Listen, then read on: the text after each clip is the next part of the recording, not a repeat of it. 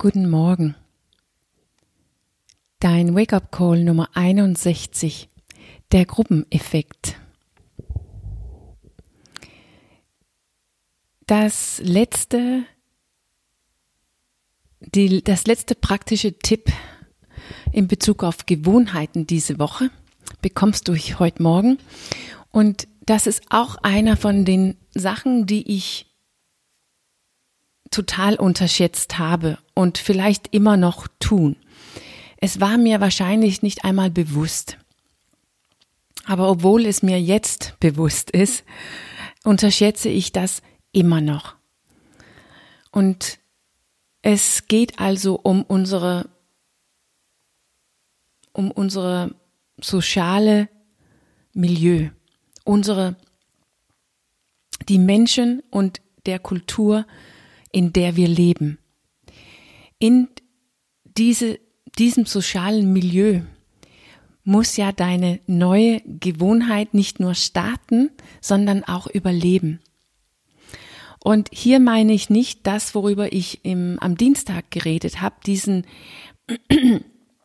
diesen Form von persönlicher Einrichtung, die ich das nennen könnte, die du vor, dir vornehmen musst, damit es für dich einfacher wird, das Neue zu machen.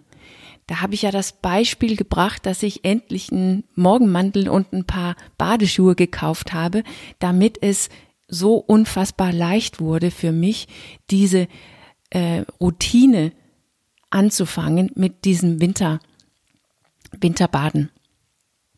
Das meine ich nicht heute Morgen. Heute Morgen geht es um einen Schritt weiter, also die Menschen und der, in der Kultur, diesen sozialen Milieu, Umgebung, in der du lebst.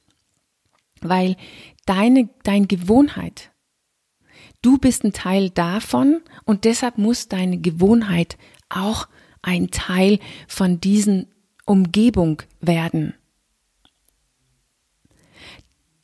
Das, was du den, die schlechte Gewohnheit, die du gerne loslassen möchte, muss aus diesem sozialen Umfeld verschwinden. Und diesen gesunden Gewohnheit, die du gerne anfangen möchte, muss in diese soziale Umgebung hinein geboren werden und überleben. Der, diese neue Gewohnheit muss ja ein Teil von dir werden und du lebst nun mal in, einen, in einem sozialen Umfeld.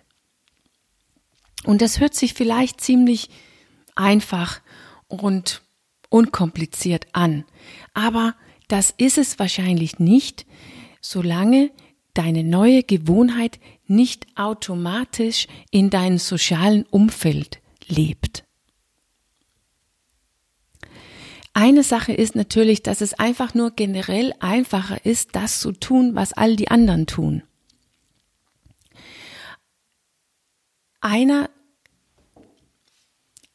einer von den Vorteilen, in, wenn man ein Umfeld hat, die irgendwas tun, man muss einfach nur dieses, dieses Umfeld aufsuchen und dann wird man sozusagen gezogen. Damals, wo ich ähm, zu einem Marathon trainiert habe, habe ich eine Gruppe gefunden, die jeden Sonntag so eine richtig lange Tour gelaufen bin. Und da wusste ich, Sonntag geht's nur darum, zu dieser Gruppe zu fahren.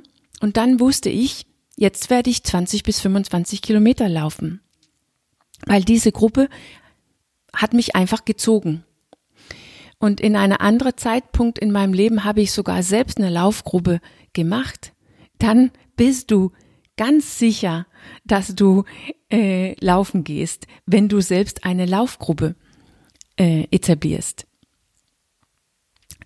Das bedeutet, dass ein wichtig, wirklich wichtiger Tipp, wenn du eine neue Gewohnheit halten willst, und einfacher für dich machen willst, ist jemanden zu finden oder einen Ort zu finden, wo das ist einfach das, was wir tun. Ganz natürlich tun wir alle das, was du gerne tun willst.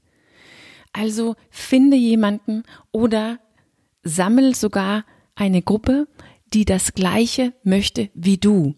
oder die gerne so sein möchten, wie du gerne sein möchte.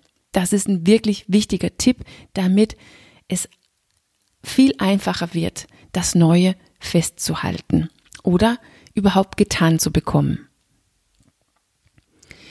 Einer von den Problemen damit nicht das Gleiche zu tun, was in unserer normalen sozialen, sozialen Umfeld gemacht wird, ist, dass es plötzlich so sichtbar wird, was wir tun. Beide, derjenige, der das Neue tut, aber damit auch diejenige, die immer noch das Alte tun. Wir tun nicht mehr das Gleiche und das macht es so sichtbar, was wir tun, jeder für sich. Und Sichtbarkeit bedeutet oft, dass wir uns gezwungen fühlen, etwas richtig so sehen, etwas richtig, dass etwas richtig bewusst wird. Und möglicherweise fühlen, fühlen wir uns dadurch auch gezwungen, uns dazu zu verhalten. Auch diejenige in dem sozialen Umfeld, die nicht geplant hatte, sich dazu zu verhalten. Auf jeden Fall nicht gerade jetzt. Und das kreiert leicht Unbehagen in der Gruppe, Unruhe in der Gruppe. Es wird irgendwie so exponiert, was wir tun, wenn einer plötzlich nicht das tun, was wir normalerweise tun. Und deshalb fühlt man sich so ein bisschen auf dem Präsentierteller in der Gruppe, wenn jemanden plötzlich mit irgendwas aufhört oder mit was Neuem anfängt, die die Gruppe zusammen normalerweise nicht tun. Und das kann sehr schwierig sein.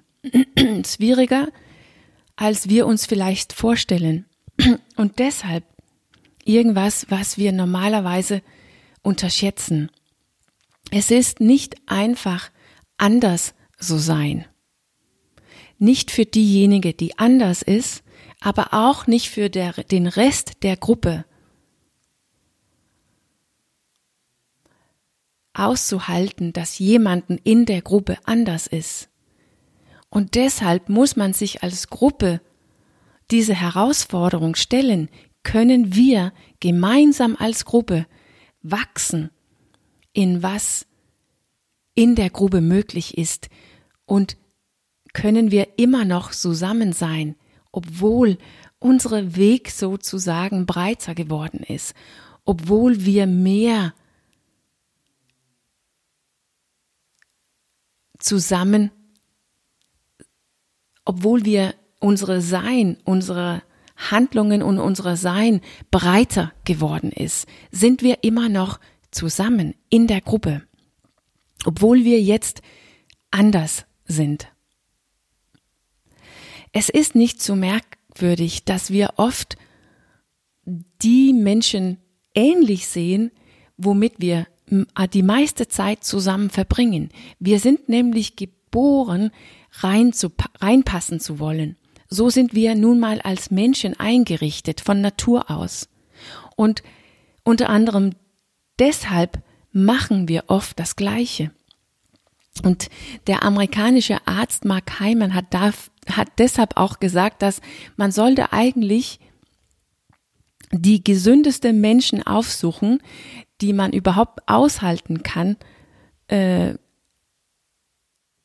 die sollte man aussuchen und so viel Zeit wie möglich mit denen Menschen zu verbringen. Es ist irgendwie anstrengend, mit gesunden Menschen zusammen zu sein. Aber genau weil wir automatisch gesünder werden, wenn unser Umfeld gesünder ist, weil wir automatisch anfangen, anfangen, uns zu verändern und unser, uns anzupassen, unser Verhalten anzupassen.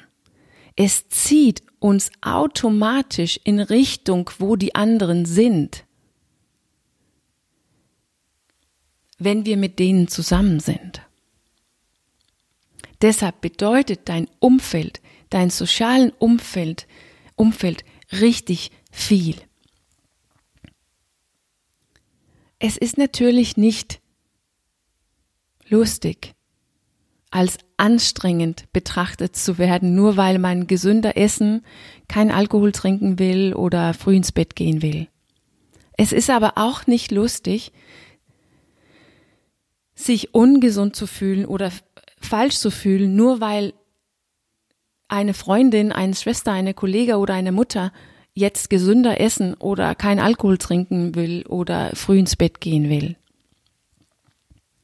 Aber es ist auch nicht lustig, oder ich könnte sagen, wenn es nicht für dich lustig ist, ungesund zu sein oder ungesund zu werden, dann ist es wichtig, dass wir uns zu unserem sozialen Umfeld verhalten, damit es eine Stütze wird und nicht ein Hindernis.